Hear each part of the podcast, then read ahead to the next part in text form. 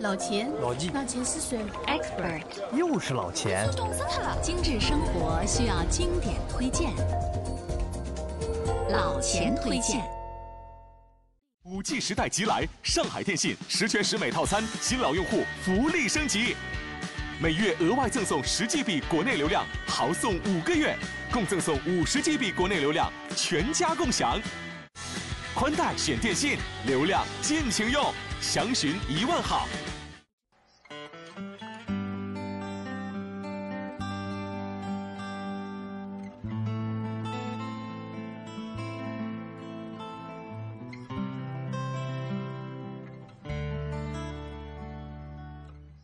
朋友们，大家好！春天的尾巴已经远去，盛夏的酷暑正在向我们袭来。那么，格调避暑，咱们去哪儿呢？那么，今天的老钱推荐呢，就介绍一处避暑胜地，让你彻底凉个痛快。这个地方就是奥地利的阿尔卑巴赫。大家是否还能回忆起这样的诗赋？临近水源，便得一山，山有小口，仿佛若有光。便舍船从口入，出极狭，才通人。复行数十步，豁然开朗，土地平旷，屋舍俨然，有良田美池，桑竹之属。对了，这就是陶渊明的《桃花源记》。这首《桃花源记》啊。可以说是道尽了人们对世外桃源的钟爱，甚至还会让人在梦中追思这样的妙境。世外桃源是美景的代名词，暗恋桃花源呢是每个现代人的情愫。今天老钱要带你去的奥地利阿尔卑巴赫呢，就是这么一处人间净土的桃花源，不在梦里，也不是在书中。阿尔卑巴赫小镇，我把它称作是并未遗失的世外桃源。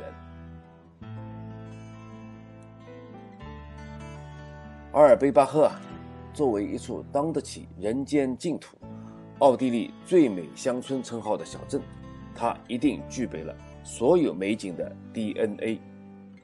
那我们呢，先来看看它的地理位置，在奥地利啊，有个蒂罗尔州。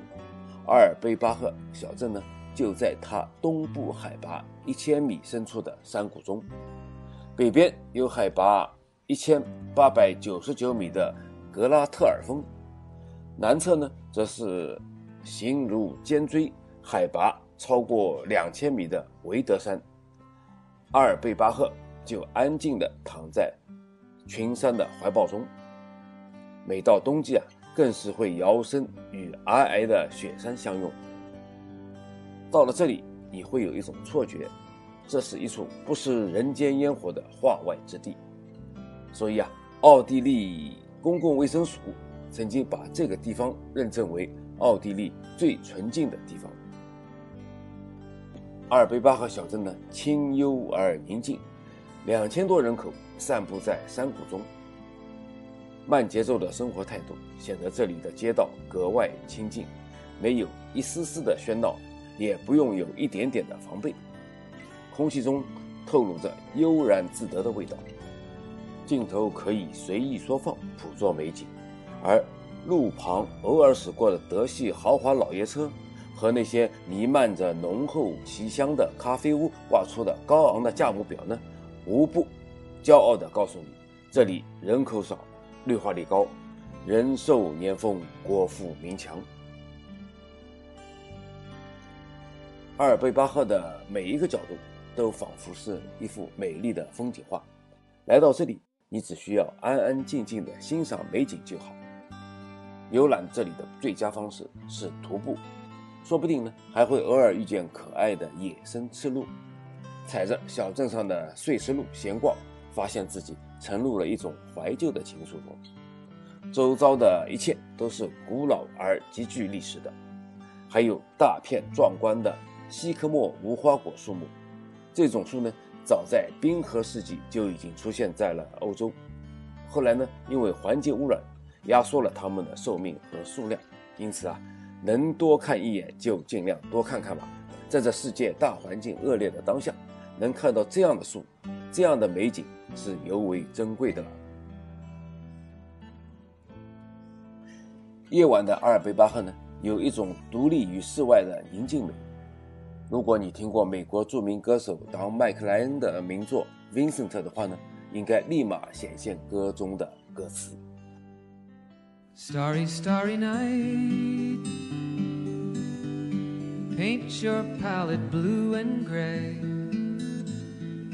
Look out on a summer's day with eyes that know the darkness in my soul. 夜空布满了星星。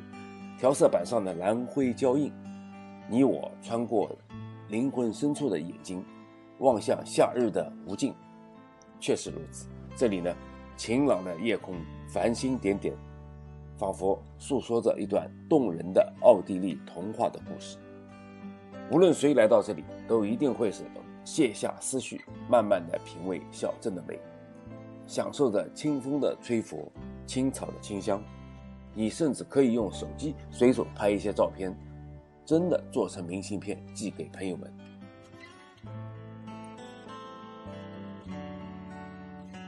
青山绿水，蓝天白云，夏季的苍翠葱茏，冬季的皑皑白雪。除了这些标配，阿尔卑巴赫的特别之处是木屋。老钱曾经造访过很多木屋，比如挪威贝尔根的世界遗产木屋群。芬兰著名的木屋别墅，美国黄石公园的度假小木屋，以及日本的合掌村的木屋，等等等等。但是，阿尔贝巴赫的木屋呢，却是与众不同。整个村庄除了地面是石头材质，所有建筑都是木质的，雅观肃立，清新宜人。除了建材考究，屋顶的倾斜程度，屋瓦的用料。木屋高度都沿袭了古风，自然又温馨。为了延续这份初心和情愫，当地政府呢有个奇怪的规定，就是除了木质建筑以外，其他材质的房屋是一律不准建造的。或许就是这份倔强，才造就了一座座精致可爱的小木屋。它们呢零星点缀于青翠山野之间，让人与自然。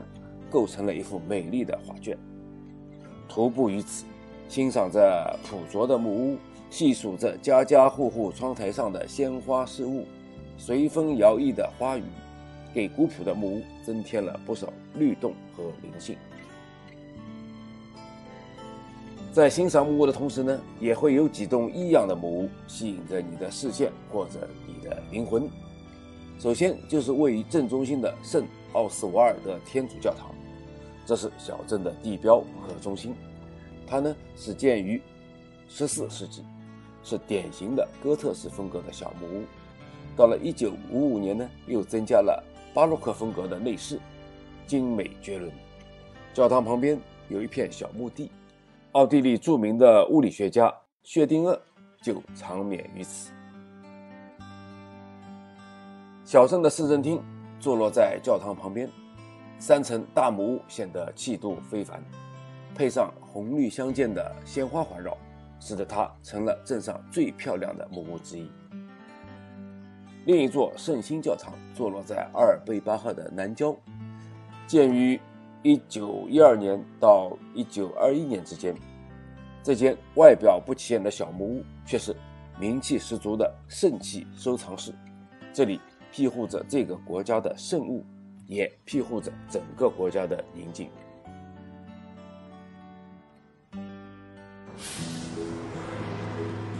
老钱推荐节目由解读网精心打造，听老钱推荐，随时随地随心随意。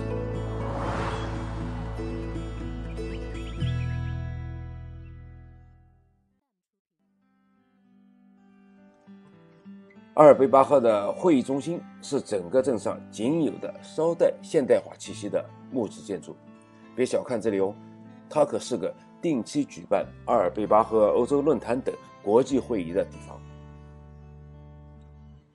如果说阿尔卑巴赫有高颜值、那么他的出身与历史一定与他的颜值完全匹配。相传，公元四百七十六年，西罗马帝国皇帝奥古斯都被逼退位，这意味着整个罗马时代的终结，开启了欧洲中世纪的篇章。到了七八世纪时候呢，爱尔兰和苏格兰的修道士把基督教带到了这片盎然的山谷，让这片热土与外界的联系呢紧密起来。但是与欧洲大陆广泛奉行的信仰呢有所不同。阿尔卑巴赫教区教堂的守护神不是耶稣，而是一位来自中世纪英国北方王国圣奥斯瓦尔德的国王，名叫诺森布里亚。十四世纪，欧洲大陆各个区域呢都大兴采矿业，阿尔卑巴赫呢也发现了大量的铜矿和银矿。来自奥格斯堡的著名矿产采掘经营大亨富格尔家族，迅速的把他们的控制势力范围呢扩展到了整个阿尔卑巴赫山谷。由于矿产业的迅速发展，小酒馆文化和夜生活呢也在这里孕育而生。来自奥地利各个城镇做矿工的男人们呢聚集于此，疲于工作劳累之余，喝几口杜松子酒。放松身心，矿业给小镇的繁荣带来了前所未有的增长。直到十九世纪中期，矿业开始颓败，这才慢慢的让一切喧嚣淡出了整个小镇的历史舞台。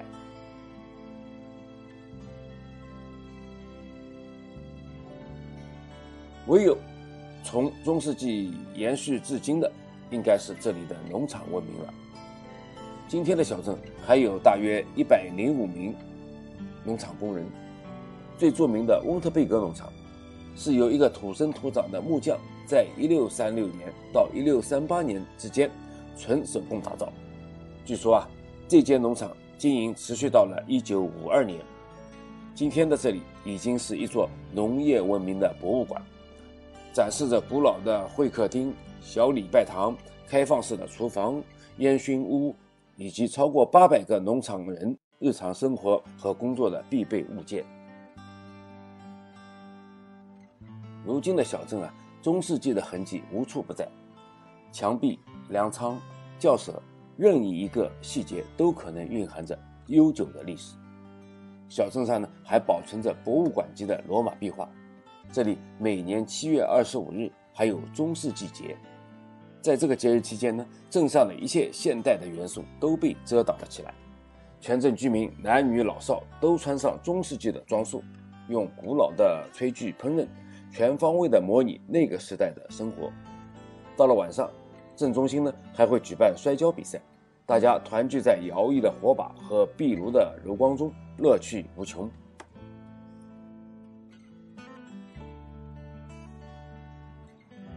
如今的阿尔卑巴赫，不仅仅有奥地利最清洁的空气，是奥地利最纯净的地方，更是无敌的滑雪胜地。余晖的山区、闪烁的粉雪和绵延无尽的积雪滑道，衬托出整个冬季阿尔卑巴赫山谷一派梦幻模样。这里有二十公里平缓的乡村滑雪道，也有专业级的斜坡雪道。还有美丽风景的冬季远足线路，这些都成就了蒂罗尔区域的冰川天堂的美誉。从小镇的三条上山索道启程，你可以尽情一览山谷的雪域胜景。小镇呢，还有两所专业的滑雪学校，每年有四万名游客在这里开始醉人的冬日体验。即便你并不钟情滑雪，其他的雪上项目如雪地徒步旅行、平底雪橇、滑翔伞、马拉雪橇等项目呢，都能让你感受到激情涌动。如果让老千来选择，我呢更喜欢四月初来这里享受雪上的盛宴，因为呢，你还可以融入到一年一度的音乐盛会。这个名叫 Snow Bombing 的音乐会呢，是盛大的雪上表演。大量的歌手和乐队聚集于此，给乐迷带来各种风格的最新的听觉刺激。乐队震撼力十足的音乐和听众狂潮般的热情燃烧着整个音乐节，以至于能够击退冰天雪地的寒冷。夜间呢，还会有绚丽的烟火表演，雪山、星空、冰河、木屋之间烟火绽放，无法想象今生今世还有什么能比这个更美呢？《山海经》里有过这样的故事。大乐之野是一片极为繁华的广袤地区，那里呢，森林密布，山美水美。后来呢，上古众神因为争夺神位一职，在大乐之野展开了血战，天帝一怒之下，将此地封闭，从此无人再能进入这片极乐之地，所以后人称之为被遗忘的美好之地。上古传说中的山林。总是充满着迷人的自然气息和无尽的想象，而阿尔卑巴赫呢，就是当世的大乐之野，世外桃源。老钱一直认为啊，有一种瘾叫欧洲瘾，每年都想去，去了还想去。老钱呢，希望你能带着你的眼，带着你的心，去游历欧洲，游历天下，寻找你心中的大乐之野。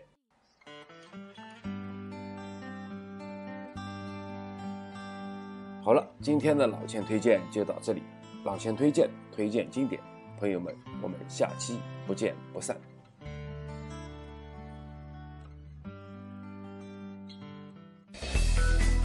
如果每周一期的老钱推荐你听得不过瘾，那就关注解读网的微信公众号吧，在那里老钱有更多的存货等你翻阅。